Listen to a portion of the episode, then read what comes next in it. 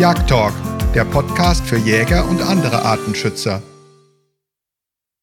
Ich begrüße Sie recht herzlich zu einer neuen Folge von Jagdtalk. Mein Name ist Markus Stifter. Heute sind wir zu Gast bei Professor Gerald Reiner, Leiter der Veterinärmedizinischen Klinik für Schweine an der Justus-Liebig-Universität in Gießen sowie Vorstandsmitglied des Arbeitskreises Wildbiologie. Herzlich willkommen, lieber Professor Reiner. Hallo. In dieser Folge von Jagdtalk möchten wir uns mit der afrikanischen Schweinepest, kurz ASP, beschäftigen, die am 9. September 2020 erstmals bei einem Wildschwein in Brandenburg festgestellt wurde. In den vergangenen Tagen haben uns viele Fragen zu diesem Thema erreicht, die wir heute an unseren Gast stellen möchten. Herr Professor Reiner, warum ist die afrikanische Schweinepest so gefährlich? Die afrikanische Schweinepest ist natürlich sehr schlimm für betroffene Wildschweine.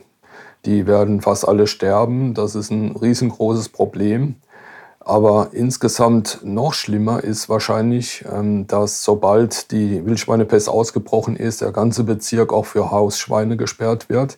Und dadurch kommt es zu enormen Verlusten. Es wird wahrscheinlich etwa zu einem Einbruch von 20 Prozent der Schweinebetriebe führen, wenn die Seuche sich jetzt so weiter in Deutschland ausbreitet. Das heißt, die Handelsrestriktionen sind aus meiner Sicht das wirklich Schlimme an dieser Pest. Woher stammt denn dieser Erreger ursprünglich und wie hat er denn seinen Weg hier zu uns nach Deutschland gefunden? Dieser Erreger kommt ähm, in Afrika, in Ostafrika ähm, endemisch vor. Das heißt, er ist dort seit vielen Jahrzehnten etabliert. Und ähm, man kann davon ausgehen, dass mit Proviant aus dieser Region, mit einem Schiff, der Erreger ausgeführt wurde und in Poti, in dem Hafen in Georgien, angelandet wurde in 2007. Dort ist dann wahrscheinlich äh, ein Lebensmittel auf den Müll geflogen. Und wenn man sich dort vorstellt, wie, de, wie die, die, Müllhalden konzipiert sind, da gibt es Wildschweine drauf, da gibt es verwilderte Hausschweine und auch Hausschweine drauf. Und die konnten sich auf diese Art natürlich infizieren. Das wäre bei uns hier niemals denkbar. Aber ähm, in, in, in dem Bereich ist das eben so. Und man hat dann schön nachvollziehen können, wie sich seit 2007 dann die Seuche ausgebreitet hat, auch entlang der Hauptverkehrswege. Äh, muss man einfach vorstellen, Leute haben also Schweinefleisch eingekauft, das war teilweise infiziert. Dann haben sie die Reste wieder ihren Schweinen verfüttert. Jeder hat da im Hinterhof irgendwelche Tiere die toten Tiere werden teilweise einfach über den Zaun geworfen und äh, sind dann natürlich irgendwann auch wieder Proviant für Wildschweine oder anderes. Und so kann man also schön nachvollziehen, wie der Erreger sich über die Hauptverkehrswege zunächst ausgebreitet hat. Dann kommt die russische Armee dazu, die spielt eine ganz große Rolle, weil in dieser Zeit gab es ja auch ziemlich viel ähm, Unruhe in, in dieser Region und ähm, man kann auch nachvollziehen, wie lebende Schweine ähm, von der russischen Armee mitgeführt werden als Proviant und wie auch die Soldaten von ihren Babuschkas, von den Omas, die es gut meinen mit den Jungs, ähm, versorgt werden mit Essenspaketen. Und auch das ist also ständig ein Quell der Neuansteckung gewesen. Und man kann wunderbar ähm, an, entlang der Ausbreitung der, oder der Wanderwege der russischen Armee kann man äh, dann die Verbreitung der Seuche feststellen. Und 2014 ist sie dann irgendwann auch nach Polen reingeschwappt, sodass zum ersten Mal auch die EU betroffen war. In diesem Rahmen waren dann auch die baltischen Staaten, Estland, Lettland, und Litauen stark betroffen. Und ab 2018 wurde es nochmal ganz schlimm. Da ist also ganz Südeuropa, Südosteuropa dazugekommen, auch China. China ist äh, sehr stark betroffen worden. In China wurden die Hälfte aller Schweine geschlachtet wegen dieser Seuche als Beispiel. Ja, und in diesem Rahmen ist die Seuche dann schließlich auch nach Tschechien, nur noch ungefähr 100 Kilometer von der deutschen Grenze entfernt, äh, gelangt und dann auch nach Belgien, ähm, wo sie also nicht weit weg in der Provinz Luxemburg äh, nicht weit weg von der Eifel ähm, auch Wildschweine betroffen hat. Also man sieht ja schon, dass die Infektionswege da sehr vielfältig sind. Was kann man denn sagen zu der Ansteckungsgefahr? Ähm, wie ansteckend ist das ASP-Virus? Das ist das einzig Gute an diesem Virus, ähm, dass es also kaum ansteckend ist. Äh, viele andere Erreger, zum Beispiel wenn wir an Maul- und Klauenseuche denken, da muss man wirklich nur dran denken und schon ist die ganze Region infiziert. Oder auch die klassische Schweinepest breitet sich enorm schnell und stark aus. Aber die afrikanische Schweinepest breitet sich eben sehr langsam aus. Und das liegt daran, dass ähm, weder Insekten hier bei uns eine Rolle spielen, noch dass der Wind das Virus wirklich ausbreitet, sondern Schweine müssen tatsächlich Blut oder Gewebe von infizierten Tieren aufnehmen. Auch in einer bestimmten Menge, mindestens 10.000 Keime müssen da ankommen. Anders ist äh, keine Infektion möglich. Und äh, nur so ist es zu erklären, dass wir erst in 2020 eine erste Infektion haben, wo die Seuche doch seit 2007 äh, uns eben massiv schon bedroht. Wir haben dazu eine konkrete Frage bekommen von Hans-Jörg M., der schreibt uns auf Facebook, können sich Wildschweine zum Beispiel an Suhlen, Mahlbäumen oder auch an Wasserstellen mit dem ASP-Virus anstecken, wenn sich dort zuvor eine infizierte Sau aufgehalten hat? Solange das Tier nur infiziert ist, äh, kann nichts passieren. Es passiert aber dann etwas, wenn, wenn die Tiere dann ähm, erkranken. Äh, die Erkrankung ist ja durch starke Blutungen geprägt. Es blutet praktisch aus allen, aus allen Körperöffnungen, es blutet aus der Haut heraus. Und das Blut ist eben das Infektiöse an der Geschichte. Das heißt, wenn tatsächlich ähm, ein solcher Fall eintritt und in einem Gebiet mehrere Tiere betroffen sind, dann ist durchaus denkbar, dass ein erkranktes Tier ähm, auch noch Blut irgendwo hinterlässt, an dem sich andere ähm, infizieren können. Man muss allerdings dazu sagen, wenn ein Tier so stark erkrankt ist, dass es dann blutet, dann geht es dem Tier wirklich sehr miserabel. Es geht ihm so schlecht, dass es äh, bestimmt nicht dran denkt, irgendwo noch groß herumzulaufen. Solche Tiere werden dann eher in den dichtesten Hecken stecken, wo sie sich äh, zu, hin zurückgezogen haben.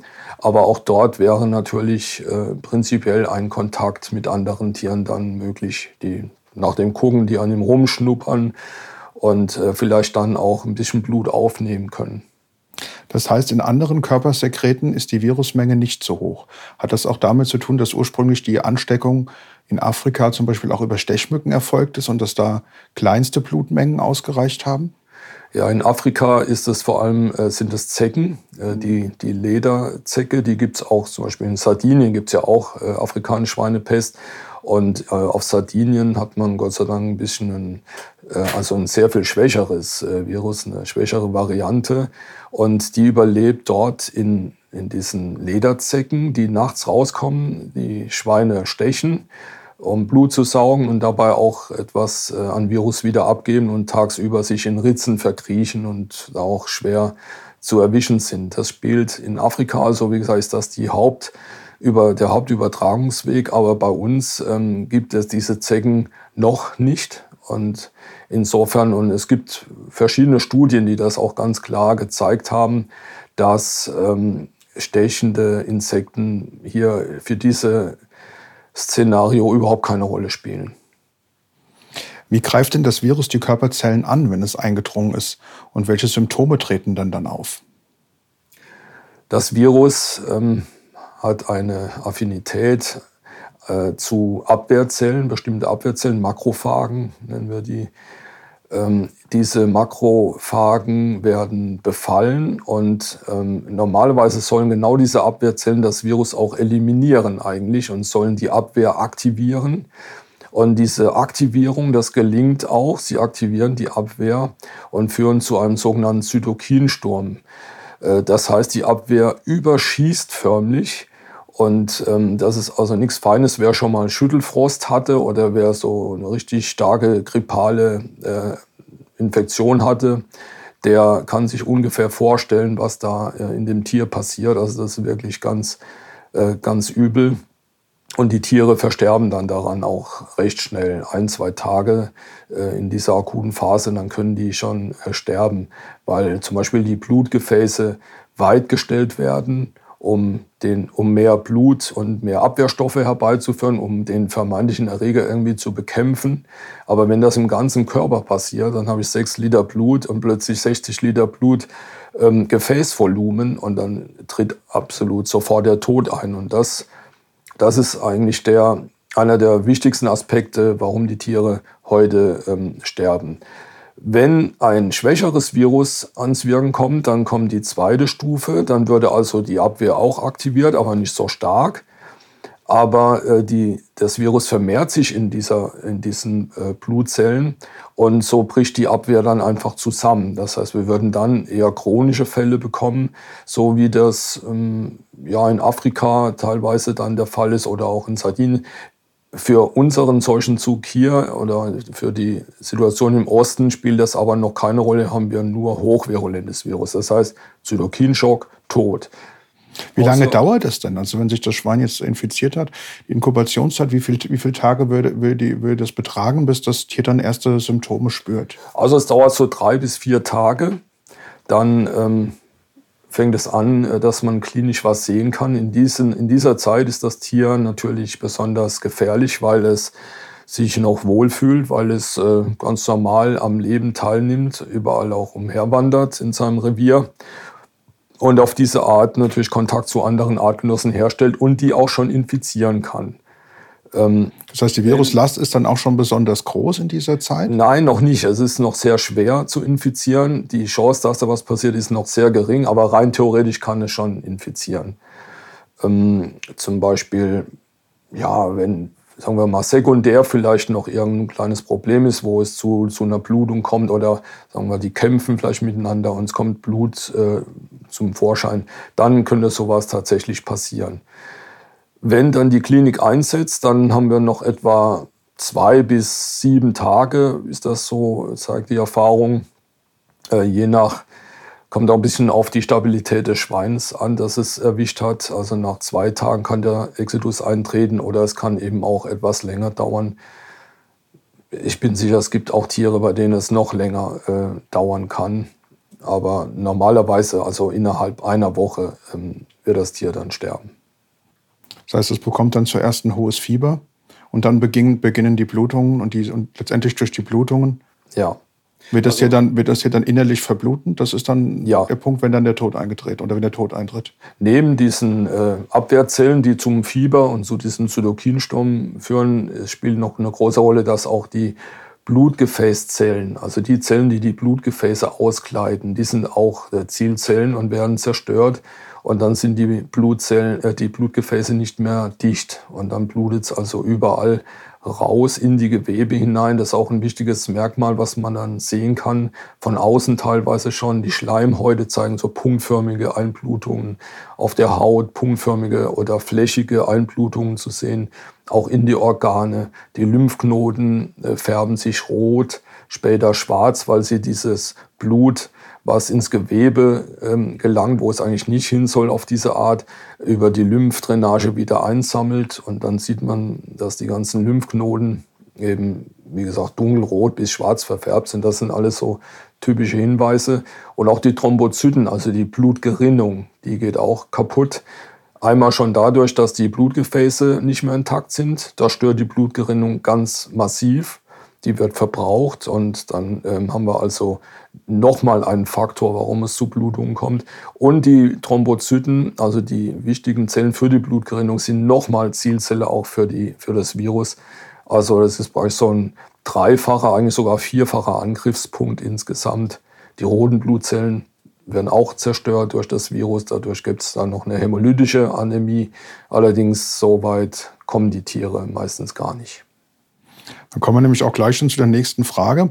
Max R. hat uns dazu über Facebook gefragt, ob es sichere Anzeichen einer ASP-Infektion gibt, die man auch ohne Laborbefund erkennen kann. Vielleicht fangen wir sogar erstmal an am lebenden Stück. Also wenn wir jetzt als Jäger oder Förster auf Ansitz sind und uns dort ein Schwein begegnet, was hätte das für Symptome, wenn es äh, in den ersten Tagen der ASP vielleicht noch mobil und unterwegs ist? Woran könnte man es erkennen, dass es womöglich ASP erkrankt ist? Ja, das ist eine eine, eine sehr problematische Frage. Ähm, wir haben ja praktisch zwei, aus zwei Richtungen können wir auf die Situation zukommen. Da ist einmal die Richtung vom stark erkrankten Tier. Dort werden wir, also wie gesagt, Blutungen sehen, wir werden Tiere sehen, die nicht mehr an, an dem Geschehen teilnehmen können, die hochgradig gestört sind, die ähm, auch Husten wird sich ähm, einstellen, also respiratorische Störungen, Blutungen, ähm, Lähmungen kommen dazu. Wenn man sowas sieht äh, heutzutage, dann ist, wäre es sehr wahrscheinlich, dass es tatsächlich eine afrikanische Schweinepest ist. Also von der Seite gibt es ja kaum was zu verwechseln. Von der anderen Seite ist es natürlich schwieriger. Also wenn die Tiere noch in der Inkubationszeit sind, wird man wirklich überhaupt gar nichts sehen können. Und ich denke, das Erste, was vielleicht auffällt, wenn die Wildschweine dann vertrauter sind als normalerweise. Wenn man denkt, oh, das Tier ist ja wie zahm, der hat ja gar keine, keine Angst, der nimmt gar keine, hält den Sicherheitsabstand gar nicht ein, dann ähm, wäre das so ein ganz wichtiger Hinweis darauf, dass ähm, diese Entzündungsvorgänge schon wirken, Zytokinsturm schon angefangen hat und das Tier sich nicht, nicht mehr wohlfühlt. Da würde ich heutzutage natürlich auf jeden Fall dann Richtung afrikanische Schweinepest denken. Momentan haben wir ja die, die Konzentration in diesem äh, kleinen Gebiet in Brandenburg. Aber generell sollten wir ja wachsam sein, weil wir wissen ja, dass die Einschleppung in der Regel nicht unbedingt von Tier zu Tier erfolgen muss, sondern wie wir es eben ja auch gehört haben, auch aus den anderen Ländern, über den Transport zum Beispiel von Wurstprodukten und so weiter. Dazu kommen wir später nochmal genauer. Die Frage wäre jetzt noch auch, welche Symptome wir zum Beispiel als Jäger beim Aufbrechen eines solches Schweines, beim Ausweiden feststellen können. Was sind denn da eindeutige Symptome, wo wir sagen, selbst jetzt schon in der Phase, wenn uns sowas vorkommt, dann muss dringend das Veterinäramt eingeschaltet werden. Das ist ein solchen verdächtigtes Tier. Was muss denn da vorhanden sein? Was kann man sehen? Also der Klassiker, den man sehen wird, sind die Lymphknoten. Die Lymphknoten sind normalerweise ja, soll ich sagen, beigefarben, hell gefärbt bisschen gräulicher, gräuliche Bereiche drin, aber sehr, sehr hell. Und die werden auf einmal im akuten Zustand rot. Und wenn das sich so ein bisschen hinzieht, dann verfärbt sich das auch schwarz. Das fällt auf. Schwarz marmorierte, rot marmorierte ähm, Lymphknoten. Das wäre so ein typischer Verdachtsfall. Dann eine vergrößerte Milz, wenn die Milz mhm. ähm, schön groß aussieht, stumpfen Rand und auch so äh, infarktähnliche Gebilde auf der Milz äh, treten. Das heißt, es wären hellere Zonen dann auf der, auf der Milz? Wie würde man den Infarkt da erkennen? Ja, hellere Zonen da drin. Ähm, es kann übrigens in anderen Geweben auch auftreten. Ähm, und dann natürlich Einblutungen in den Schleimhäuten beim Aufbrechen. Wenn man ihn auf dem Darm kann man das sehen.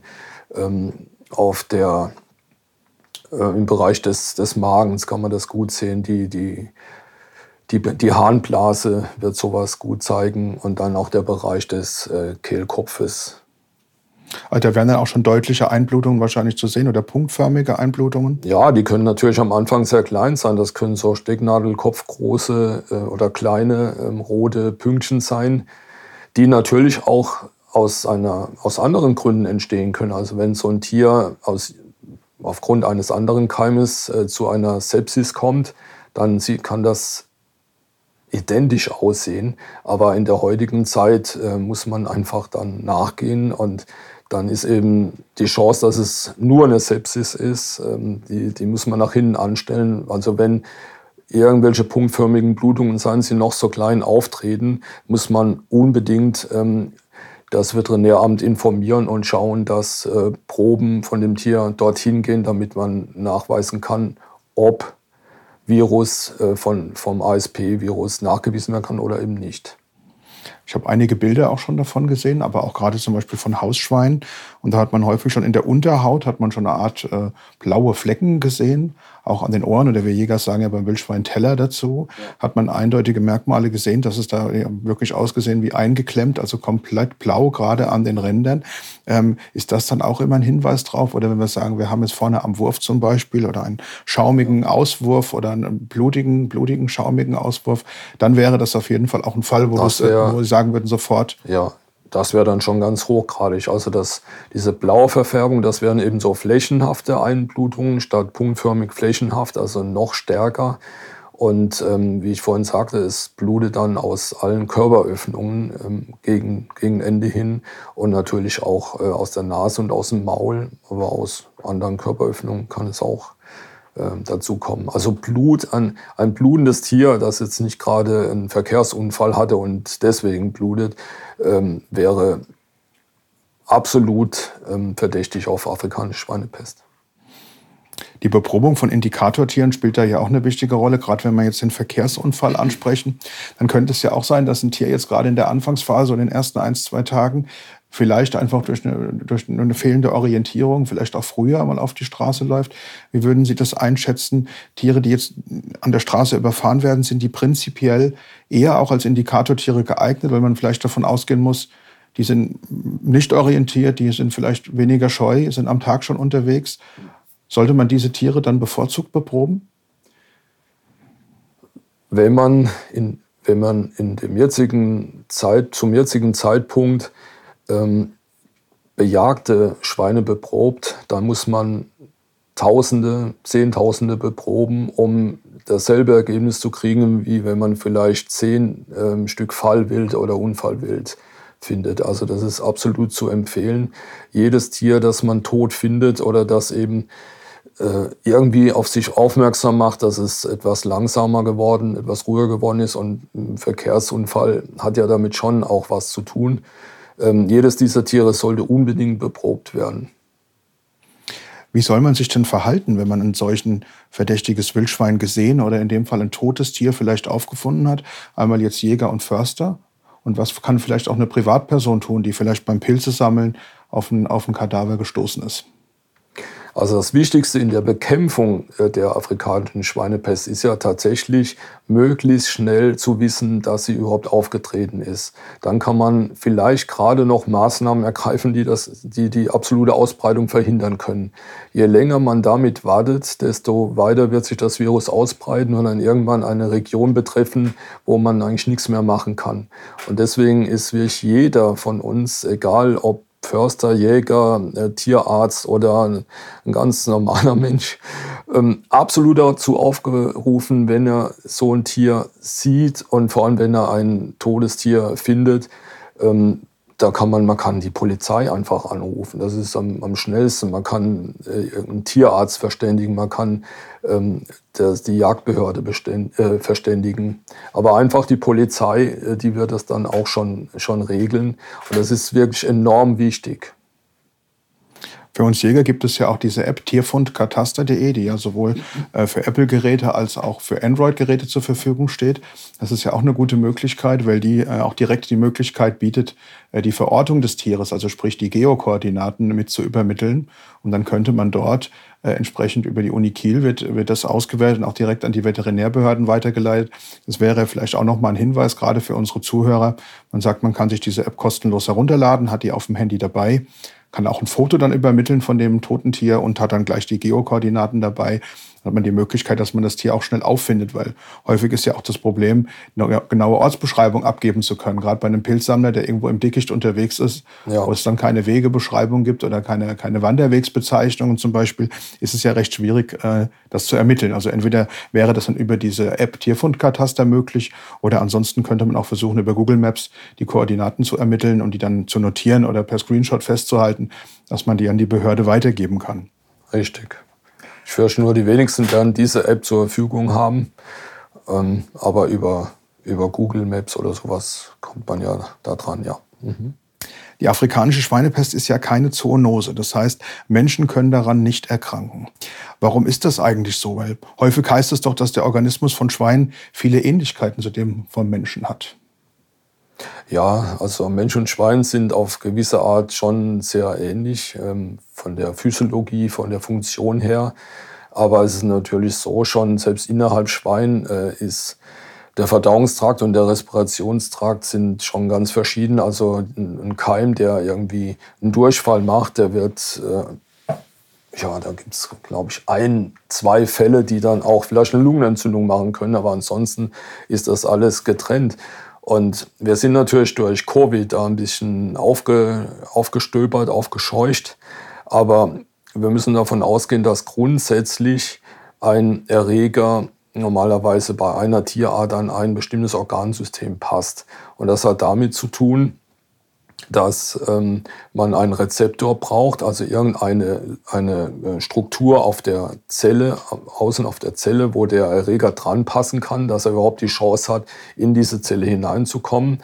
Und selbst wenn er dann in die Zelle hineinkommt, also das wird richtig äh, spannend, ähm, hier werden verschiedene Nukleinsäuren freigesetzt. Ähm, es ist im Prinzip, übernimmt dieser Virus dann das Konzert, eine, eine Philharmonie, äh, die da drin spielt. Und das kann natürlich ein Virus nicht einfach überall bei jeder Spezies äh, gleich gut, äh, weil das ja doch äh, sehr große Verschiedenheiten hat. Und was ich damit sagen will, ist also sehr unwahrscheinlich sowieso, dass ein Erreger eine Zoonose ist, dass er also auf verschiedene Spezies und auch den Menschen passt. Und ähm, bei hochvariablen Viren, wie zum Beispiel Coronaviren, äh, da kann das tatsächlich mal passieren. Das ist eine der wenigen Ausnahmen. Aber äh, die afrikanische Schweinepest ist ein DNA-Virus, das eine ganz fantastische, fast schon, naja, nicht so gut wie wir, aber auch fast schon so gut wie ein Säugetier, sehr gute ähm, Regulation der, der ähm, der DNA-Verarbeitung hat. Das heißt, wenn hier Fehler passieren, dann wird das bemerkt, es wird korrigiert. Das Virus ähm, zeigt nur eine ganz geringe Mutationsrate und Variation. Und deswegen ist auch gar nicht zu erwarten, dass da jetzt irgendetwas passiert, dass es dann plötzlich auf den Menschen passt. Also nicht bei so einem DNA-Virus. Kommen wir nochmal zurück zu der Ausbreitung. Auf welchen Wegen kann sich denn das ASP-Virus ausbreiten? Wie kommt es denn generell zur Infektion? Welche Wege gibt es da? Wir hatten ja einzelne Punkte schon angesprochen, aber da haben uns auch viele Fragen dazu erreicht. Vielleicht können wir da nochmal auf die, auf die einzelnen Übertragungswege eingehen, die auch abweichend sind von der typischen Tier-zu-Tier-Übertragung, von der ja viele häufig ausgehen. Ja. Also die Ausbreitung der afrikanischen Schweinepest erfolgt hauptsächlich auf zwei Wegen.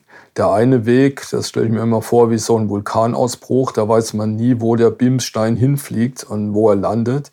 Und das ist die große Gefahr, wo wir zum Beispiel durch Lastwagenfahrer, die aus dem Osten kommen, vielleicht irgendwie die Wurststulle nicht mehr mögen, die entsorgen wollen, die Papierkörbe sind voll, irgendwas fällt daneben und schon kann sich ein Wildschwein, das das dann findet, vielleicht infizieren. Oder Erntehelfer oder äh, viele sehr viele Personen ähm, aus Osteuropa arbeiten in Deutschland und die bringen natürlich auch äh, Proviant mit von zu Hause, was sie gerne mögen. Und da könnte tatsächlich auch was Infiziertes dabei sein. Zum Beispiel in, in, der, in Tschechien der Ausbruch, da konnte man das nachvollziehen, dass äh, das waren Arbeiter an einem Krankenhaus, die kamen aus Weißrussland und haben dann mal irgendwann die Reste, irgendwelche Wurstreste achtlos weggeworfen und haben sich dann die Wildschweine infiziert.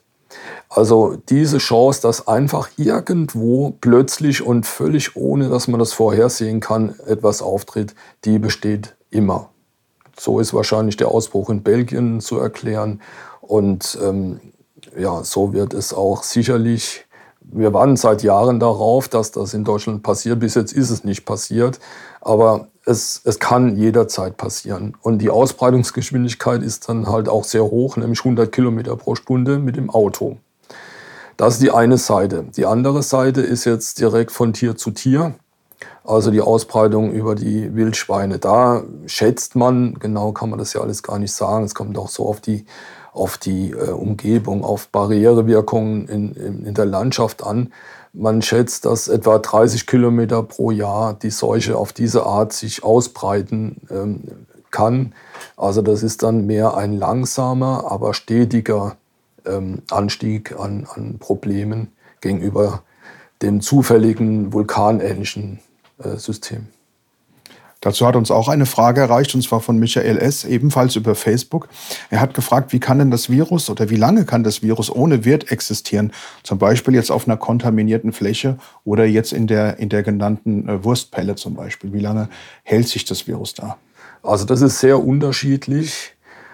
Ähm, in Gartenerde oder auf Sandboden kann das ein paar Tage überleben. Ähm, in saurer Walderde wohl eher vielleicht einen Tag oder, oder wenige Stunden, Gott sei Dank. Da geht es also relativ schnell wieder verloren. Oder auch auf Getreide, ähm, wenn das auf trockenem Getreide, das man vielleicht irgendwo geerntet hat, auch nur wenige Stunden, dann ist das Virus weg. Aber die andere Seite, die Kehrseite ist, ähm, sagen wir so, in, immer wenn, es, wenn das Milieu sauer ist, dann kann das Virus nicht so gut überstehen. Aber wenn das Milieu eher basisch ist, also das passiert ja in proteinreichen Rückständen, nehmen wir ein Kadaver oder eine Blutlache, die irgendwo einsickert oder antrocknet, da drin kann ähm, das Virus dann tatsächlich viele Monate überleben. Ein halbes Jahr ist überhaupt kein Problem. Und in gefrorenem oder auch in, in einem guten Schinken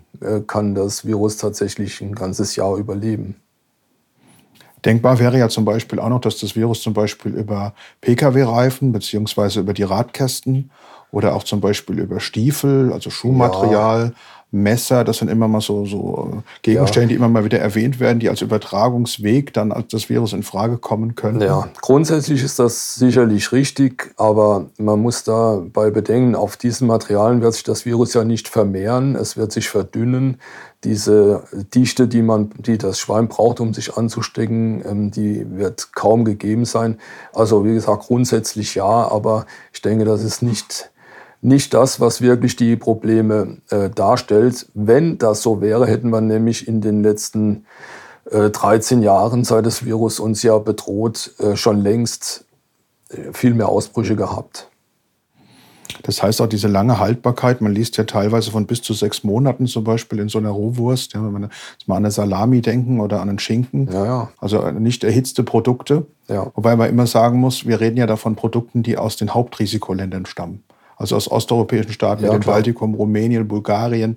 Das sind die Länder, wo ja das Hochrisiko besteht. Wir reden ja. jetzt nicht von der Wurst, die aus Brandenburg stammt oder aus Deutschland. Nein. Da haben wir, haben wir hohe Kontrollen. Wir haben in keinem Hausschweinbestand, jetzt zum Stand September, einen ein, ein, ein Viruseintrag gehabt, Gott sei Dank. Ja. Das heißt, äh, also da gibt es diese Probleme nicht. Aber äh, dennoch sollte man natürlich immer darauf achten, dass man draußen keine Lebensmittel entsorgt. Also beim Picknick im Wald oder auf einer Parkbank, wenn man irgendwo sitzt. Man muss immer davon ausgehen, wir haben ein das, das sieht man jetzt auch mit Covid. Äh, wir haben eine ganz kleine Welt, äh, mit, die eng vernetzt ist. Man weiß ja nie ganz genau, wo die Wurst tatsächlich, ja, naja, man weiß es oft schon ganz genau, aber die Wurst kann schon auch mal vielleicht woanders herkommen. Und man, man sollte nie auf die Idee kommen, irgendwelche Wurstwaren irgendwie Schweinen zur Verfügung zu stellen, bewusst oder unbewusst und auch nicht Wildschweinen. Da muss man einfach gerade jetzt auch in der heutigen Zeit ganz besonders drauf aufpassen. Da kommen jetzt noch weitere Aspekte dazu. Da haben wir auch noch eine Frage bekommen von Daniel K. Der fragt uns zum Beispiel, ob andere Tierarten, wie zum Beispiel der Wolf oder andere Beutegreifer, das ASP-Virus weiter verbreiten können. Ja, das ist eine Frage, die ähm, kontrovers äh, diskutiert wird, teilweise auch mit bestimmten Absichten dahinter. Aber ich denke, man muss ja ganz klar sagen, die, der Wolf kann ähnlich wie ein Autoreifen ähm, Blut oder Gewebe verschleppen in kleinen Mengen, die also wo es eine sehr geringe Wahrscheinlichkeit hat, dass sich da wieder ein Wildschwein dran ansteckt. Das, was der Wolf verdaut, ähm, das ist nicht mehr infektiös. Also insofern würde ich sagen, äh, dass, dass der Wolf da tatsächlich keine, keine große Rolle spielen wird oder irgendwelche Rabenvögel. Das äh, da gibt es auch ein paar Untersuchungen dazu, die das wirklich äh, stark verneinen. Das heißt, dann müsste der Wolf ja einen direkten Kontakt haben. Also beispielsweise hätte jetzt ein infektiöses Tier gerissen oder hätte sich an einem Kadaver, äh, hätte gerade Reste von einem Kadaver aufgenommen und würde dann danach ein gesundes Wildschwein in irgendeiner Art und Weise beißen, oder um da äh, jetzt quasi direkt aus dem Maul die, die, die Erreger zu transportieren. Eine andere Möglichkeit wäre nicht vorstellbar. Ja, so ist das. Also wenn, wenn der Wolf ähm, an infektiöses Material rankommt, dann kommen die Wildschweine da noch viel besser ran. Und dann wäre dieser direkte Weg äh, ganz bestimmt gegeben. Sie haben es eben schon angesprochen. Das war auch eine Frage, die Bernhard S. uns noch geschickt hat. Und zwar, wie, ist es, wie sich das mit Greifvögeln oder zum Beispiel Aaskrähen verhält, die ja häufiger auch größere Brocken, ja. vielleicht Fleisch äh, aus dem Kadaver herauspicken, aufnehmen, mitnehmen, transportieren spielen die auch eine Rolle. Die könnten jetzt zum Beispiel so einen Zaun überwinden, wenn wir jetzt davon ausgehen, dass zum Beispiel in einer Infektions, äh, infektiösen äh, Phase dann auch eine, eine Kernzone, eine Pufferzone eingezäunt werden, könnte ja dann durchaus sein, dass äh, quasi dann durch die Luft über, über einen Rabenvogel oder auch einen Greifvogel ein Stück Fleisch dann nach außen transportiert wird. Halten Sie das für möglich, dass das ein Ansteckungsweg sein kann? Theoretisch wäre das möglich, aber auch hier würde ich sagen, die Wahrscheinlichkeit, dass sowas passiert, die ist ja sehr, sehr viel geringer als die Wahrscheinlichkeit, dass das Schwein einfach unter dem Zaun durchgeht oder oben drüber geht. Das, das kann man gar nicht miteinander vergleichen, diese, diese Chancen. Man sieht, man sieht jetzt ja immer häufiger, auch schon in den vergangenen Monaten, dass es gerade an Autobahnraststätten überall ähm, Schilder gibt, die darauf hinweisen, dass man eben auch keine Nahrungsmittel irgendwo entsorgen soll. Gerade, gerade auf Rastplätzen spielt das eine sehr große Rolle. Äh, gibt es denn noch andere Schutzmaßnahmen, die man ergreifen kann, um zu sagen, äh, dass Rohwurstprodukte oder andere kontaminierte Gegenstände nicht von Menschen irgendwo entsorgt werden? Wenn das eigentlich das Hauptproblem ist, wenn wir sagen, es kann jederzeit wieder passieren. Also es, kann, es muss jetzt kein benachbartes Bundesland von Brandenburg sein, es kann genauso im Saarland auftreten, könnte der nächste Aufschlag sein. Dann ähm, gibt es noch irgendeine andere Möglichkeit, außer diese Information jetzt an den Rastplätzen zu platzieren? Also da, da gibt es ja wenig Ideen ähm, dazu. Letztlich ähm, sind halt sehr, sehr viele Millionen Menschen unterwegs.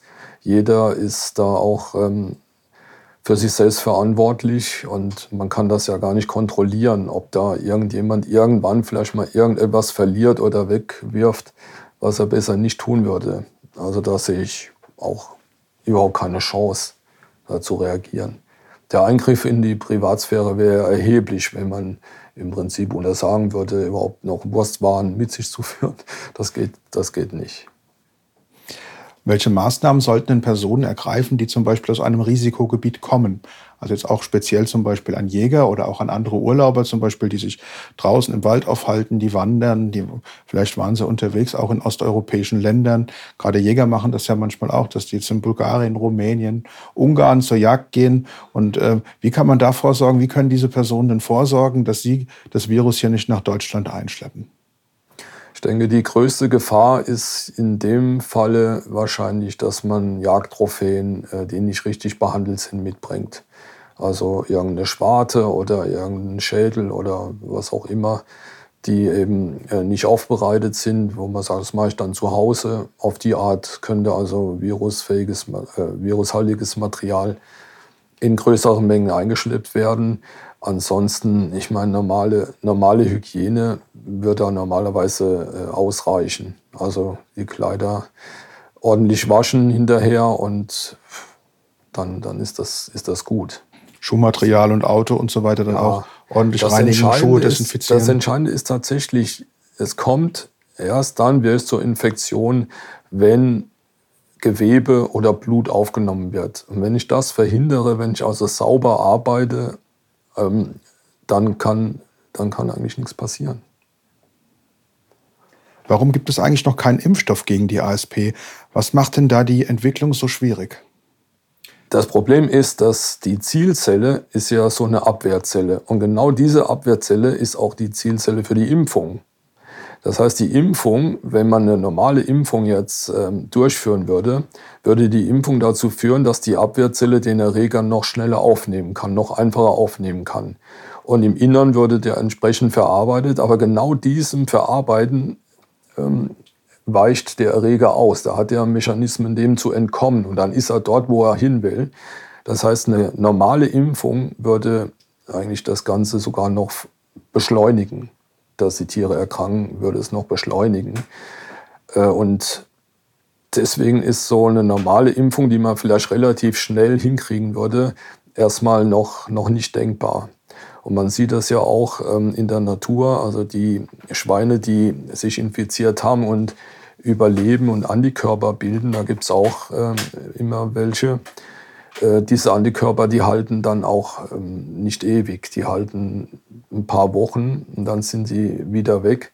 das Virus hat einfach, es ist ein recht hochentwickeltes Virus und es hat einfach massive Möglichkeiten, Mechanismen der Abwehr eins auszuwischen, die auszutricksen und äh, sich praktisch in der Abwehrzelle selbst noch zu verstecken und im Körper ausbreiten zu lassen. Das ist die Besonderheit. Und deswegen, ich denke schon, irgendwann wird man einen, einen Impfstoff finden, eine Möglichkeit äh, auftun, aber im Moment ist das wohl unheimlich schwierig. Also derzeit ist da noch mal ein bisschen nichts in Sicht, was wirklich äh, zuverlässig sein könnte. Dann können wir uns ja momentan eigentlich nur den Maßnahmen widmen, die die Ausbreitung des Virus verhindern. Also wenn wir gegen das Virus, wir haben ja dann weder ein Medikament dagegen, um, um, um Tiere dann zu behandeln, das würde ja dann zum Beispiel Hausschweine betreffen zum Beispiel, ja, noch einen Impfstoff. Das heißt, wir können uns nur äh, momentan äh, darum bemühen, dass wir die, die Ausbruchsherde möglichst schnell isolieren und dann damit die Ausbreitung stoppen, damit ja. es da eben nach außen keine sternförmige äh, Ausbreitung gibt. Was gehört denn da ähm, genau dazu? Wie ist denn das Prozedere? Es, geht, es gibt ja einmal die Kernzonen und die Pufferzonen. Vielleicht können Sie uns das kurz nochmal erklären, wie das generell angedacht ist, was da denn passiert, ja. wenn jetzt wie in Brandenburg ein, ein äh, infiziertes Tier aufgefunden wurde. Ja, also das Kernprinzip ist, dass wenn eine Infektion irgendwo auftritt, können wir davon ausgehen, dass die meisten Tiere, die sich daran infizieren, dann innerhalb von sagen wir, einer Woche etwa auch sterben werden oder zehn Tagen. Das kann ja ein bisschen länger dauern. Ähm, und dass diese Tiere dann auch relativ schnell ähm, sehr stark zur Ruhe kommen, dass sie eben nicht mehr auf große Wanderungen gehen, sondern sich zurückziehen. Sie fühlen sich ja sehr schlecht. Und deswegen wird diese Kernzone geschaffen, wo man dann Jagdruhe anordnet, damit die Tiere, denen sowieso schon nicht gut geht, ähm, nicht irgendwie noch unter Druck angestachelt werden, dieses Gebiet zu verlassen. Und man hofft, dass also ein Teil der Tiere dann eben stirbt. Man kann da einfach nicht mehr machen. Ähm, aber die Tiere sollen dort in Ruhe bleiben. Die sollen nicht aufgescheucht äh, sein, sondern sie sollen in diesem Gebiet bleiben, damit die Gebiete außenrum gesichert sind. Außenrum gilt genau das Gegenteil. Dort soll man eigentlich einen ziemlichen Druck veranstalten, vielleicht einen Zaun aufbauen. Ein Zaun ist aus meiner Sicht aber nicht irgendwie ein Metallzaun einfach, sondern ein Zaun kann sein, dass dort, ähm, äh, dass dort Schneisen sind, wo auch stark bejagt wird, wo also ähm, einfach, es muss ein Druck aufgebaut werden. Gibt es verschiedene Möglichkeiten, wie man die, die, den Wildschweinen den Aufenthalt dort sehr unangenehm gestalten kann, damit die Tiere denken, oh je, dort möchte ich gar nicht erst hinkommen, ich bleibe ähm, hier, wo ich meine Ruhe habe. Und wenn das soweit im Griff ist, wenn man, wenn man sieht, das System funktioniert und dann auch natürlich etliche Tiere sterben werden in dem Kerngebiet, dann kann man in die zweite Stufe gehen und kann versuchen, innerhalb dieses funktionellen Zaunbereichs ähm, die Tiere, die noch leben, ähm, gezielt zu entnehmen. Von was für einem Zeitraum sprechen wir denn da? Wie lange wären denn die Tiere quasi isoliert in der Kernzone? Oh, das ist das kann ich so gar nicht sagen. Das kommt natürlich ganz darauf an, wie groß diese Kernzone ist und wie die beschaffen ist. Also das, ich denke, das kann sieben Tage sein oder zehn Tage sein. Das können auch vielleicht zwei Monate sein. Also das kommt drauf an. Das muss man vor Ort dann entscheiden. Die Entscheidung liegt ja natürlich dann auch immer bei den jeweiligen Behörden, wie groß diese, diese, diese Kernzone eingerichtet ist. Man muss sich das ja vorstellen, das ist ja dann wie ein Zirkelschlag quasi um das gefundene, um das erste tote Tier. Ja. In der Regel liegt die so bei drei, vier Kilometern. Ja, auch da gilt aber, es kommt einfach darauf an, wie ist die Topografie des Gebiets. Und da kann es schon sein, dass man vielleicht in einem bestimmten Bereich zehn Kilometer hinzunehmen muss, weil dort einfach ein reger Wechsel ist an, an äh, Schwarzwild. Während im anderen Bereich kann das vielleicht ganz knapp sein, weil, weil dort ähm, vielleicht durch Besiedlung oder sonst irgendwas, ähm, dass die Wildschweine sich gar nicht hinziehen können. Auch zu diesem Thema hat uns eine Frage erreicht über Facebook und zwar von Moritz M. Er fragt in diesem Zusammenhang, kann es denn richtig sein, dass man die infizierten, aber noch nicht toten Wildschweine einfach so vor sich hin vegetieren lässt? Ethisch gesehen ist das natürlich ähm, überhaupt nicht richtig. Aber welche Möglichkeiten haben wir? Wir haben überhaupt keine Möglichkeiten.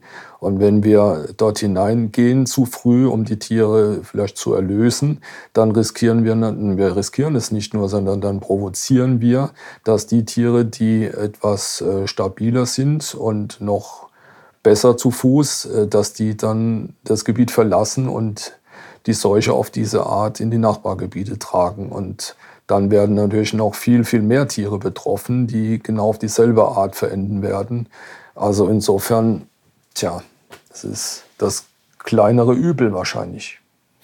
In der allgemeinen Diskussion, die man jetzt hat um die verschiedenen Zaunmaßnahmen, wir gesehen, dass Elektrozäune eingesetzt werden, das aber teilweise ja auch recht problematisch ist, je nach den äh, topografischen Gegebenheiten dort, wenn man da vielleicht Wald hat, wenn man da äh, Feld hat, wenn da freie Wege sind, wenn da landwirtschaftliche Flächen drin liegen, da kommt es ja auch immer wieder mal dazu, dass diese, äh, diese Zaunmaßnahmen in irgendeiner Art und Weise zerstört werden. Reicht es ja einfach jetzt im Herbst, fällt irgendein Ast von einem Baum, wirft den Zaun um.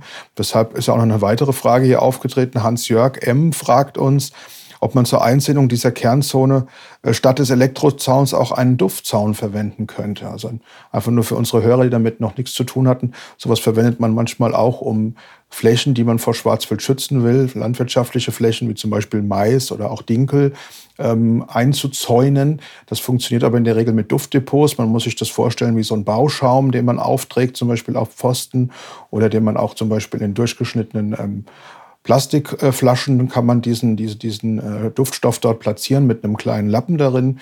Und das ist ein, ein sehr widerwärtiger Gestank und der hält die Tiere dann auch einige Tage davon ab. Ähm, wäre das eine Maßnahme, durch so einen Duft, durch eine Duftzaunmaßnahme, den Elektrozaun zu ersetzen oder auch zu unterstützen? Also man, man kann im Prinzip alles anwenden und alles wird eben keinen hundertprozentigen Erfolg bieten. Wenn der wenn der Druck auf der anderen Seite hoch genug ist, zum Beispiel durch eine vorzeitige Bejagung der Tiere, dann ähm, hilft überhaupt kein Zaun irgendwas. Äh, die Wildschweine kommen fast überall durch, wenn sie das wirklich wollen. Äh, die wühlen sich drunter und reißen das alles ab oder die springen auch drüber. Die, die springen dagegen an und schaffen es, so einen Zaun, der kann weit über einen Meter sein, zu überwinden. Äh, Elektrozaun ist sowieso keine Maßnahme. Also das erlebe ich ja auch regelmäßig, dass der Zaun dann einfach umliegt und zerrissen ist und die Wildschweine sind eben durchgegangen. War ein kleines Versehen. Also letztlich denke ich, das Entscheidende ist, äh, verschiedene Maßnahmen zu kombinieren und vor allem den Druck aufzubauen. Ein funktioneller Zaun muss her. Druck, damit die Tiere nicht auf die Idee kommen, da will ich jetzt genau hin, das würde am besten wirken. Wenn wir jetzt über, gerade über diesen Jagddruck sprechen, der von außen dann einwirken soll über die Pufferzone, da geht es ja wahrscheinlich um einen dauerhaften Jagddruck. Also sprich, der, der über Ansitz in Kombination wahrscheinlich auch mit Drückjagden, also mit sogenannten äh, Gesellschaftsjagden, wo mehrere Schützen dran teilnehmen. Wie könnte das denn im Idealfall aussehen? Wie kann man diesen Druck denn so aufbauen, dass die Tiere wirklich nachhaltig davon ausgehen, dass dieses Gebiet gefährlich ist und dass man das und dass man nicht in dieses Gebiet vordringt? Und wie, wie kann man das auch organisieren auf so einer Fläche, wo ja dann äh, wahrscheinlich zig Revierinhaber äh, mit beteiligt sind? Wie, wie kann das realisiert werden? Wie kann man, wie kann man das angehen? Ich glaube, da ist unserem, ähm, unserer Fantasie keine Grenze gesetzt, was das sein kann. Vielleicht könnte man ja die ganzen äh, Spaziergänger äh, motivieren, dass die sich, dass die sich abwechseln und äh, dass eigentlich jederzeit da irgendwie, gerade Hundespaziergänger werden dann auf einmal äh, plötzlich sehr erwünscht. Nein, auch die Frage ist äh, schwer, schwer zu beantworten. Ich meine, wenn die Not groß ist, wenn man, wenn man sieht, hier muss wirklich was getan werden, dann wird es sehr viel Arbeit. Man kann auf jeden Fall nicht irgendwas Lebloses dahinstellen und hoffen, äh, dass das die Schweine abhält. Das wird aus meiner Sicht äh, ganz sicher nicht funktionieren können. Sondern dann braucht es Präsenz und dann müssen eben die Jagdinhaber müssen sich da absprechen und sich überlegen, wie sie das, wie sie das realisieren. Gibt es denn andere Barrieren, zum Beispiel natürliche Grenzen, wie zum Beispiel Flüsse oder auch Autobahneinzäunungen? Was gäbe es denn noch, wo man sagen kann, man hat vielleicht eine natürliche Unterstützung in der Ausbreitung der ASP? Wo gibt es da Grenzen? Das ist sehr schwierig. Äh, Wildschweine sind solche Überlebenskünstler und Alleskönner, die kann man sehr schwer kontrollieren. Was funktioniert, sind ähm, US-Depots, die sind dermaßen gut gesichert, dass da wirklich keine Wildschweine durchkommen. Hat man jetzt auch nicht überall. Und ähm, der Rhein, äh, nicht überall auch der Rhein, aber da, wo er ein bisschen stärker strömt, wo ordentliche Wassermassen durchgehen, da gehen die Wildschweine auch nicht so gerne drüber. Das, aber alles andere, also wir haben eine Studie in, in Rheinland-Pfalz gemacht, da haben wir ähm, wirklich mal detailliert geguckt, wo, wo denn die Verbindung zwischen, Rot, äh, zwischen Schwarzwildgebieten, wo die wie stark gegeben ist. Und wir stellen fest, für die ganze Eifel und Hunsrück, ein riesengroßes Gebiet, da, da gibt es auch zig Autobahnen, die durchgehen, aber die gehen alle, das sind alles über Talbrücken oder sie haben Durchlässe überall. Das, also solche Autobahnen stellen absolut keinen Widerstand für die Wildschweine dar. Und wir wissen auch, dass ähm, in der Rheinaue Wildschweine regelmäßig durch den Rhein schwimmen. Zwar nicht durch den ganzen Rhein wahrscheinlich, sondern von den Inseln, die dort vorgelagert sind ähm, aus, aus Festland, ähm, wenn es wieder Hochwasser gibt und sie zurück müssen.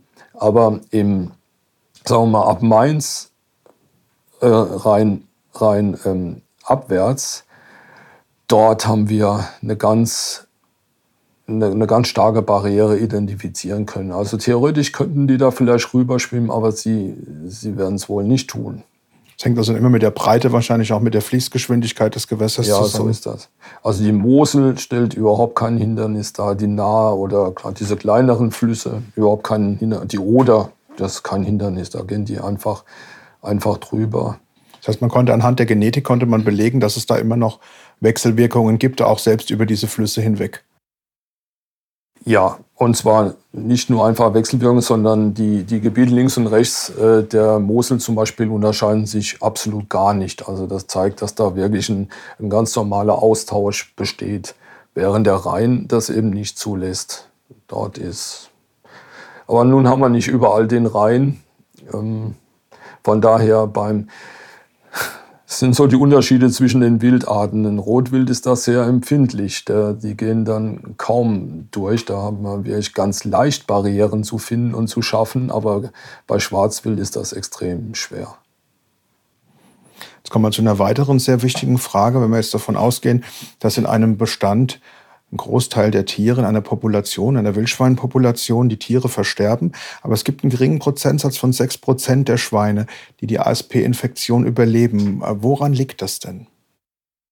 Also man kennt diese Zahl aus den Beobachtungen aus den baltischen Staaten, wo man einfach äh, natürlich intensiv bejagt hat und alle Tiere, die man gefunden hat, alles untersucht hat. Und da hat man eben etwa bei sechs Prozent der Wildschweine festgestellt, oh, die hatten Antikörper gebildet. Das dauert mindestens eine Woche. Das heißt, die haben schon mal mindestens eine Woche die Infektion überlebt. Und da hat man auch Tiere geschossen, die hatten aber überhaupt keine Krankheitsanzeichen. Man hat auch Tiere, die haben gar keinen Virus mehr, äh, haben aber Antikörper, hatten also mit Sicherheit den Kontakt.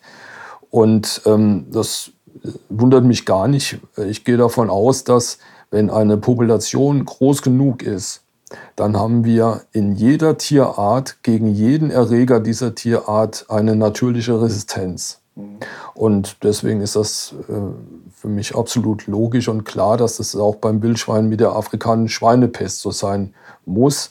Und die Erklärung, die ist allerdings nicht ganz so einfach, weil es gibt äh, verschiedene Möglichkeiten. Es gibt ja auch innerhalb der Wildschweine natürlich jede Menge Variation. Äh, zum Beispiel können Rezeptoren, die zum Eindringen dienen, die können eine leichte Variation erleben, sodass das Virus da gar nicht mehr dran passt. Also dass es so genauso gut passt wie am Menschen, nämlich gar nicht mehr. Ähm, oder dass das Virus zwar dran passt und in die Zelle reinkommt und will dann da dass äh, die Philharmoniker dirigieren und stellt fest, oh, da sitzt eine 70er Jahre ähm, Bluesband ja, da kann es nicht mit umgehen. Durch, eine, durch geringe Mutationen, die das ähm, bewirken. Also wie gesagt, es gibt das, ähm, das ist eindeutig klar. Aber woran es exakt liegt, sicherlich, wenn wir 20 verschiedene Wildschweine angucken, die resistent sind, dann werden wir auch zehn verschiedene Möglichkeiten finden, warum die resistent geworden sind. Denn es ist einfach ein zufälliger Effekt, der aber dann am Ende sich eben auf diese Art auswirkt. Und die werden natürlich überleben und die werden dann auch, ähm, sagen wir, für die, für die nächsten Populationen sorgen, wenn die anderen vielleicht dem Virus zum Opfer fallen. Weiß man denn schon, ähm, wie viele Tiere das waren, die bisher mit Resistenzen gefunden wurden? Und was hat, hat sich da schon was abgezeichnet und man sagt, in welche Richtung geht es? Weil die Frage stellt sich ja dann auch immer, wenn die Tiere, wenn die Tiere dann nicht erkranken, können die dann zu Dauerträgern werden und schleppen die dann das Virus immer weiter, auch wenn sie selbst nicht daran versterben? Ja, das ist eine, eine, interessante Frage. Also wie viele exakt das waren, das kann ich jetzt nicht sagen. Ähm, bei 6 Prozent, ich denke, da hat man, man hat ja da schon ähm, Zehntausende äh, gehabt. Also das sind, schon, das sind schon sehr viele Tiere, das sind keine Einzeltiere. Und ähm, was war der zweite Teil der Frage? Der war, ob dann die Tiere als Dauerträger, so. als Dauerträger dann weiterhin ausschwärmen und dann, selbst wenn jetzt in einem Gebiet, wenn man jetzt sagen würde, man hat es geschafft, jetzt in dieser Kernzone dann zu einem Stopp zu kommen und man hat aber dann noch Tiere, die dann wirklich, die dann vielleicht rauskommen, weil sie diese Seuche überlebt haben. Und die tragen das Virus weiter in sich. Das ist, das ist eine der ganz spannenden und wichtigen Fragen. Also schlimmstenfalls, und es wird mit Sicherheit Wildschweine geben, die zu, zu Dauerausscheidern werden. Wie lange die ausscheiden, ist dann aber auch wieder Dauer, heißt ja auch nicht für immer.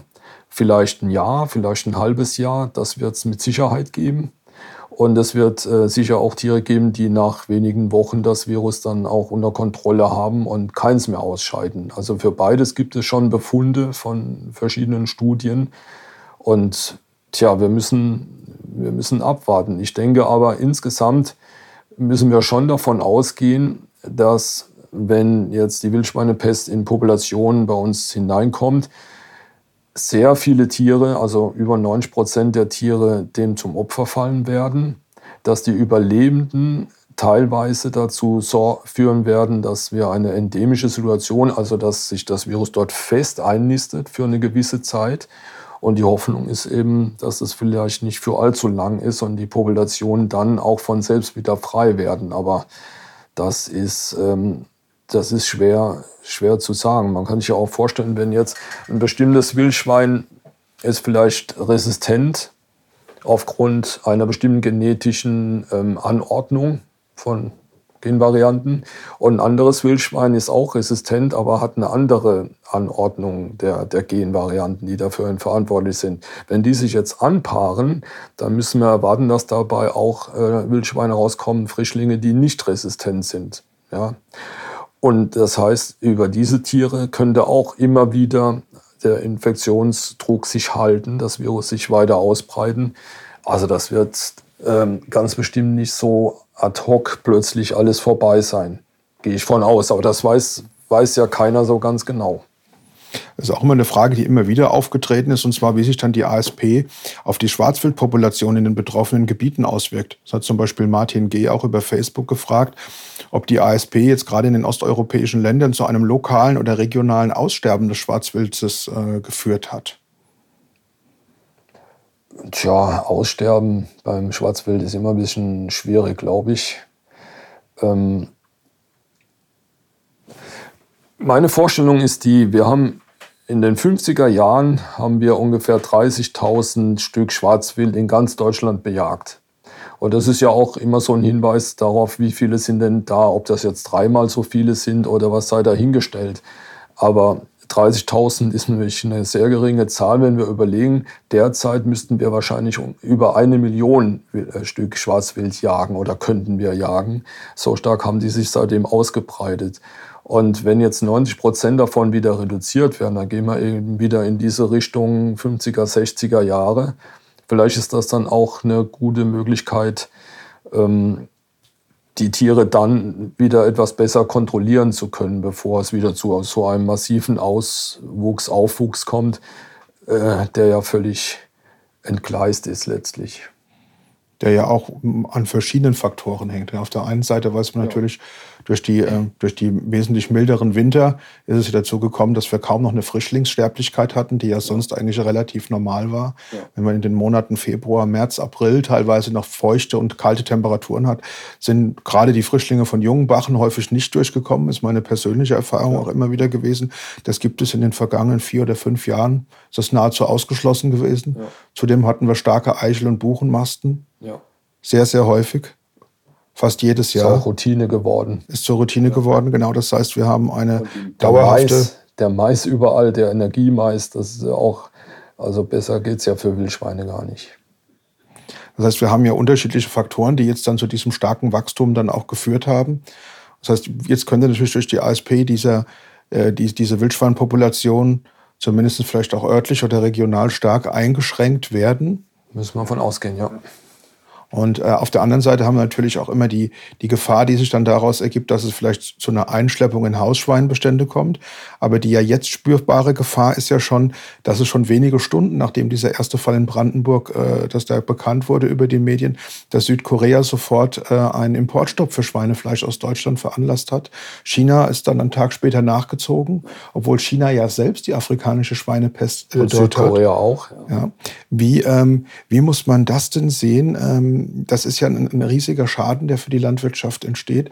Ähm, wie beurteilen Sie das? Wie, wie, wie kann man das auch so ähm, gegeneinander sehen, dass man auf der einen Seite ist, ist ja noch gar kein Tier im Hausschweinbestand infiziert. Auf der anderen Seite gibt es Importverbote, die dann wiederum dazu geführt haben, dass selbst große Handelsketten dann äh, diesen Preiskampf weiter vorantreiben und äh, die schweinehaltenden Betriebe dann immer mehr äh, auch in, in finanzielle Bedrängnis geraten. Ja, wir müssen halt sehen, dass wir in einem Land des Lobby oder in einer Welt des Lobbyismus und nicht der Logik äh, leben. Das ist halt ist eine schwere Erkenntnis. Hat bei mir auch lange gedauert, bis ich die hatte, aber das ist leider so. Als die afrikanische Schweinepest äh, aus Russland nach, äh, nach Polen gelangt ist, haben wenige Tage später hat Russland einen Import Stopp für europäisches Schweinefleisch verhängt. Ja, also das sind einfach Handelskriege und Gelddenken dahinter. Das hat mit, mit der eigentlichen Sache überhaupt nichts zu tun. Und ich hatte ja vorhin schon gesagt, wie massiv die, Ein, ähm, die Eingriffe waren für China durch die afrikanische Schweinepest. Also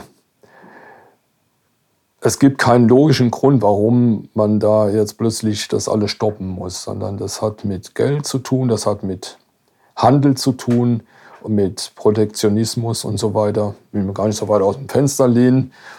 Und das ist aber die große Gefahr.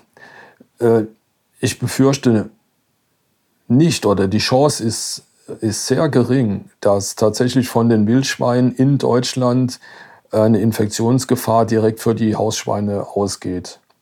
Ich möchte es natürlich nicht 100% ausschließen, das ist klar, aber durch die hohe Biosecurity-Maßnahmen, die wir haben, das heißt, die, die, Räume sind, äh, die Betriebe sind räumlich stark abgetrennt von der Umwelt. Das ist eingefriedet, die sind alle im Stall.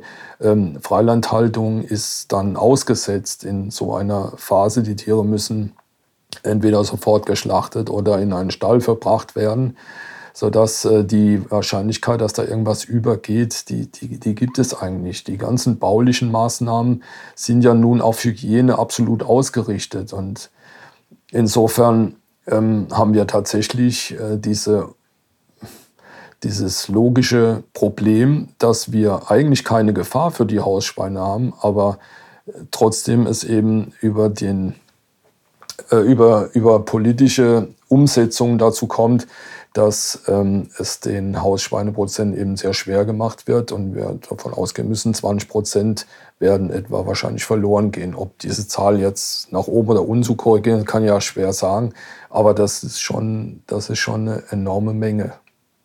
Eine weitere Möglichkeit ähm, der Einschleppung in den Hausschweinebestand wäre ja, dass zum Beispiel Heu in den Stall eingestreut wird oder dass auch äh, das Virus mit einem Futtermittel dort eingetragen wird. Wie kann man das denn verhindern?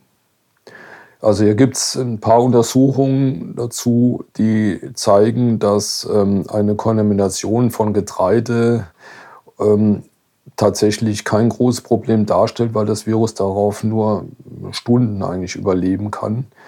Ähm, größeres Problem könnte natürlich Einstreu sein, ähm, wenn, wenn da Wildschweine Kontakt haben und wenn da vielleicht Wildschweingewebe in, in den Bereich kommen können.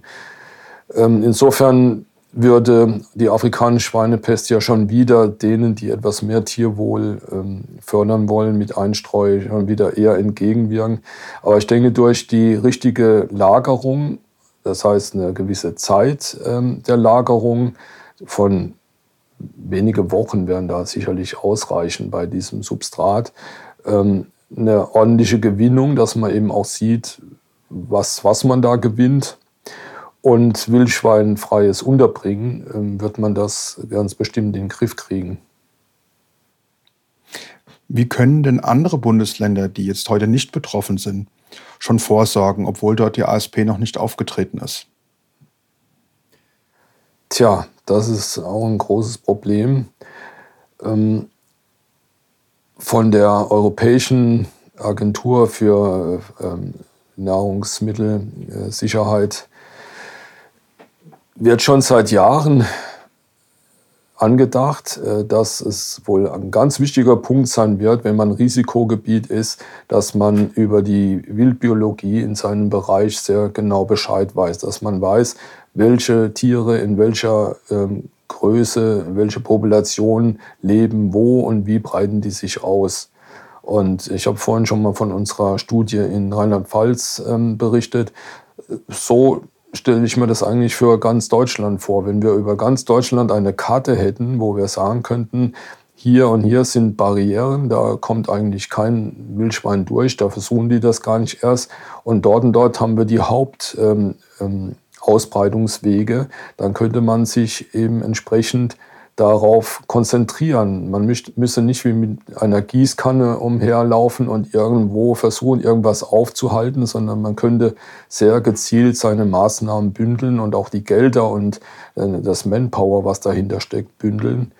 Ich glaube, das ist ein ganz wichtiger Punkt für die nächsten Jahre, dass wir eine, irgendwie solche Karten generieren und genau wissen, wo wir den Feind erwarten müssen, um etwas dagegen tun zu können. Und dann wäre durchaus denkbar, dass man, wenn man zum Beispiel eine eingezäunte Autobahn irgendwo hat, wo ja zwar kein absoluter Stopp entsteht, aber doch zumindest die Tiere aufgehalten werden, dass man vielleicht doch noch ein bisschen was konzentriert, dass man guckt, wo sie noch äh, Durchschlüpfe an dieser Autobahn und die eben zeitweise auch dicht macht. Also solche Möglichkeiten hätte man schon oder dass man Saufänge aufstellt, genau in diesen Gebieten, wo man eben jagdlich sonst nicht so zurechtkommt und, und wo man etwas unterbrechen möchte. Wenn Sie jetzt eben davon äh, gesprochen haben, den Feind quasi außen vor zu halten, dann ist das ja in dem Fall ist das ja dann die ASP. Und dann sollten wir uns auf die Nadelöhre konzentrieren. Also sprich auf die wenigen Übergänge, die es dann der Sau noch möglich machen könnten, zum Beispiel eine Autobahn irgendwie zu überwinden, durch, unter einem Zaun vielleicht durchzukommen, unter einer Autobahnbrücke durchzukommen oder wie auch immer. Und dann sollte man da auch die jagdlichen Maßnahmen konzentrieren an dieser Stelle oder ähm, mit Saufhängen agieren, wie Sie, wie Sie gesagt haben. Das wäre eine Möglichkeit, dann dort für eine, zumindest gleich für eine spürbare Entlastung quasi zu sorgen, dass man dort den Bestand stark minimiert an dieser Stelle. Ja, so, das würde ich so, so sehen, ja. Weil ansonsten ist es ja gerade beim Schwarzwild, als Jäger weiß ich das ja, ist es sehr, sehr schwierig. Ähm, man kann über die Bestandshöhe ja kaum eine Aussage treffen, weil äh, die Tiere sich häufig auch in einem großen Radius bewegen, ja. sehr stark davon abhängig sind, äh, welche Nahrungsmittel gerade zur Verfügung stehen. Im Winter stecken sie mehr im Wald. Wenn dann im Sommer verteilt sich das alles mehr über die Felder, je nachdem, wo Einstandsgebiete sind. In Rapsfeldern zum Beispiel bietet sich ja im Frühjahr und im Sommer noch ein ganz guter Einstand und dann auch bis Ende September, teilweise bis Anfang Oktober in den Maisflächen. Das heißt, äh, man hat dann ja eine ganz andere Verteilung als in den Wintermonaten, wo die Sauen dann schwerpunktmäßig im, im Wald oder auch in Schilfgebieten vielleicht Unterschlupf gefunden haben. Dann ist es relativ schwierig, diese Bestände auch zu erfassen und zu sagen, wie viel Sauen sind denn hier? Und man merkt ja auch, dass sich das äh, aus verschiedenen verschiedenen Regionen bekomme ich das auch immer wieder zugetragen, dass jetzt auch die starke Trockenheit dazu geführt hat, äh, dass die Sauen sich immer mehr Richtung, Richtung Wasser begeben. Also wenn es irgendwo große Flüsse gibt, wie den Rhein, ähm, dass da aus höheren Regionen sich die, die, die Sauen zurückziehen und äh, dann verstärkt dann in diesen Gebieten auftreten. Einfach, es wird damit in Verbindung gebracht mit der Trockenheit. Mhm. Wäre das eine, eine Möglichkeit? Also wäre das, äh, ist das, ist das denkbar, dass das durch die Trockenheit passiert, warum sich die Sauen dann da so konzentrieren auf einmal, ja, wo vorher vielleicht bestimmt. gar nicht so viel war?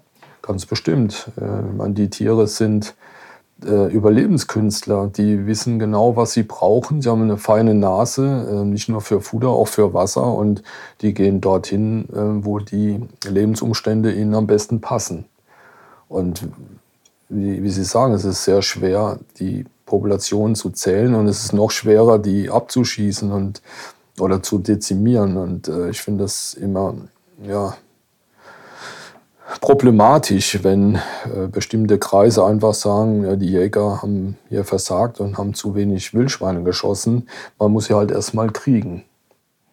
Ja, das weiß ich auch aus der eigenen Erfahrung. Das ist gar nicht so einfach. Also auch wieder für die Zuhörer und Zuhörerinnen, die mit der Jagd bisher wenig zu tun haben. Es ist mitnichten so, dass man einfach auf den Hochsitz geht und sagt, heute Abend schießt man mal ein Wildschwein. Das funktioniert so nicht. Also häufig sind da sehr, sehr viele Ansätze erforderlich.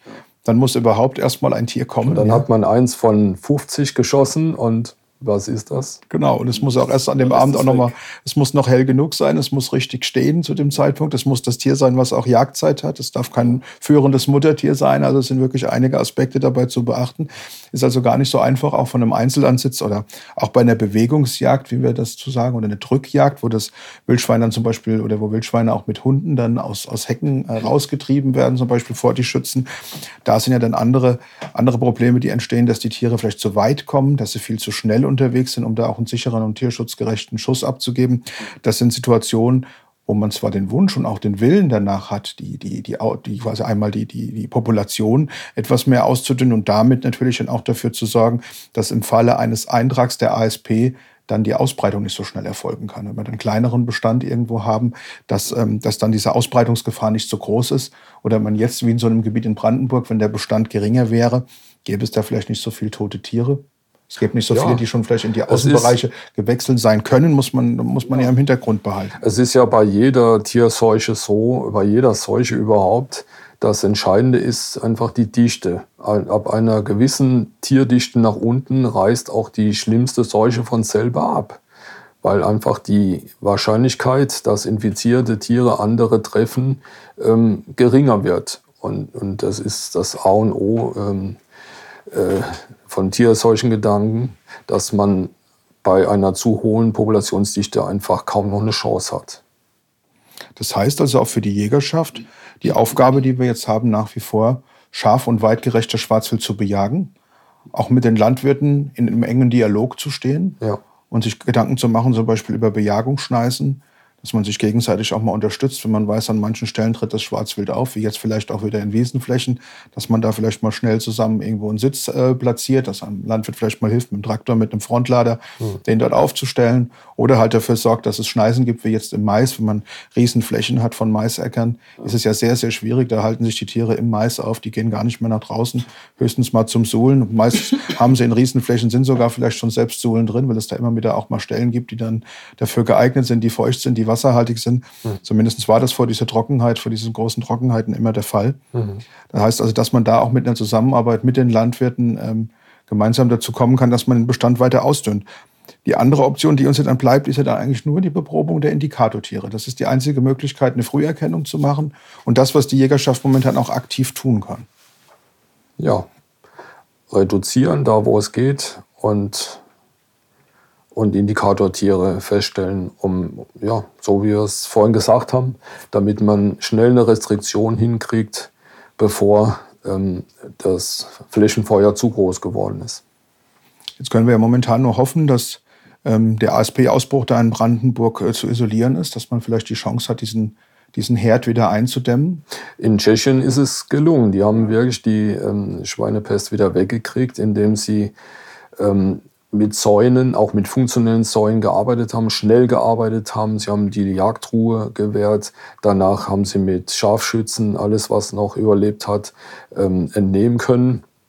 Das hat funktioniert nachweislich. Belgien bin ich mir noch nicht so ganz sicher, ähm, was man hört. Es geht zwar schon davon aus, dass es dort ähnlich gelaufen ist, dass es jetzt also schon lange kein äh, ASP mehr aufgetreten. Aber naja, warten wir mal noch ein bisschen ab, ob äh, vielleicht doch noch mal was nachkommt. Aber im Prinzip sieht das, glaube ich, auch ganz gut aus.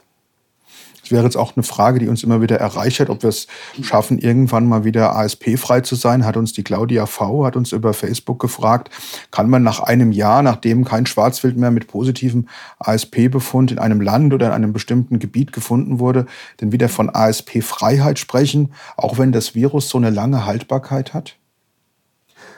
Schwierig. Also ich würde von einer vorsichtigen Freiheit sprechen, aber absolut ist immer, immer schwierig. Da kann sich doch noch mal irgendwas auftun und dann kommt noch mal was nach. Also Das kann man sicher nicht 100 Prozent äh, sicher sagen. Das heißt, dann haben wir auch noch ganz viele offene Fragen dazu, weil wir können ja momentan gar nicht sagen, wie stark die Bestände in den einzelnen ASP-Regionen zum Beispiel reduziert werden müssen und wie es danach weitergeht. Das ist, das ist einfach noch eine Gleichung mit, mit in dem Fall mit, mit zwei Unbekannten, weil wir nicht wissen, wie viele Tiere infiziert sind, ja. wie viele versterben und wie viele bejagt werden müssen. Ja. Was wünschen Sie sich denn persönlich für die Zukunft unserer äh, Schweinehalter jetzt in Deutschland und wie sehen Sie insgesamt diese Auswirkungen auf das Tierwohl?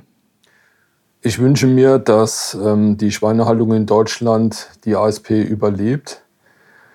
Denn das ist, glaube ich, gar nicht, so, gar nicht so sicher. Die Schweinehaltung leidet schon jetzt extrem, wenn wir davon ausgehen, dass in den 50er Jahren ungefähr zweieinhalb Millionen Betriebe äh, Schweine gehalten haben, jeweils etwa sechs Tiere pro Betrieb. Also stellen Sie sich das vor. Und heute 1800 Tiere pro Betrieb auf aber nur noch 20.000 Betrieben.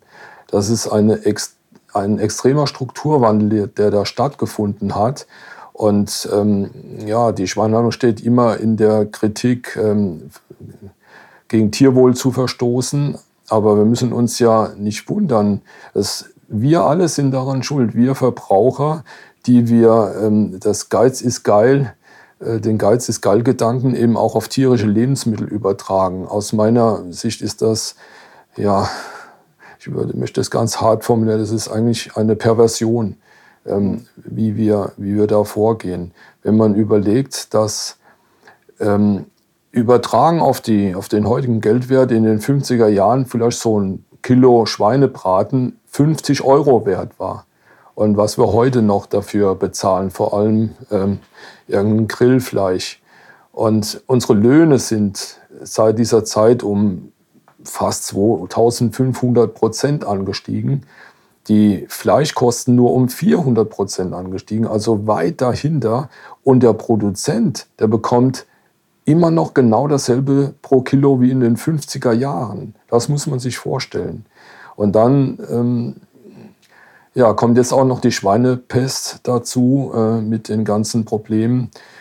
Ich wünsche mir halt, dass die Produktion hier in Deutschland überlebt, dass wir nicht den Weg des geringsten Widerstands gehen, wie wir das ja meistens äh, als Gesellschaft gerne machen, und das Fleisch dann einfach aus Brasilien einkaufen, weil wir dann natürlich keine Tierschutzprobleme mehr hier haben, sondern dass wir einen offenen Weg gehen ähm, mit sehr viel mehr Tierwohl, der auch finanziert wird dann von der Bevölkerung auf irgendeinem Weg und äh, dieser Bereich erhalten bleiben wird. Und was haben Sie für Wünsche jetzt in Bezug auf die Wildschweine in Deutschland? Wie wird es, kann es da sein nach der ASP? Wie sind, wie sind da Ihre Vorstellungen? Da wünsche ich mir natürlich, dass das Ganze nicht allzu schlimm wird für die Tiere. Ich meine, die Einzeltiere tun mir sehr leid, weil ich mir das sehr gut vorstellen kann, wie es den armen Tier, Tieren ergeht. Ich kann dagegen leider nichts machen. Also ich hoffe, dass die Maßnahmen drumherum rechtzeitig und so gut greifen, dass vielleicht das Ganze nochmal ähm, abgebogen wird und nicht zu, wirklich zum großflächigen ähm, Ausbruch kommt. Ich fürchte aber, es wird ein großflächiger Ausbruch kommen. Ich wünsche mir, dass die Wildschweine, die das dann überleben, wieder eine solide Population aufbauen werden, dass wir auch diese Tierart nicht verlieren und dass wir dann vielleicht Möglichkeiten finden, auf dem Weg äh, zu neuen Populationen, die rechtzeitig so zu kontrollieren, dass es nicht wieder so viele unlösbare Probleme gibt, wie wir sie im Moment äh, haben. Lieber Herr Professor Reiner, ich habe heute wieder sehr viel gelernt über die ASP, unsere Hörer hoffentlich auch. Ich danke Ihnen recht herzlich für dieses ausführliche Gespräch. Ich danke Ihnen. Haben Sie Fragen zu dieser Folge von Jagd Talk, dann schreiben Sie uns über die Kommentarfunktion auf unserer Homepage. Noch ein Tipp. Unter dem Stichwort Jagd Talk finden Sie unseren Podcast in vielen Podcast-Apps und können diesen auch einfach abonnieren. Sie finden uns außerdem bei Facebook. Ich freue mich, wenn Sie beim nächsten Mal wieder mit dabei sind. Ihr Markus Stifter.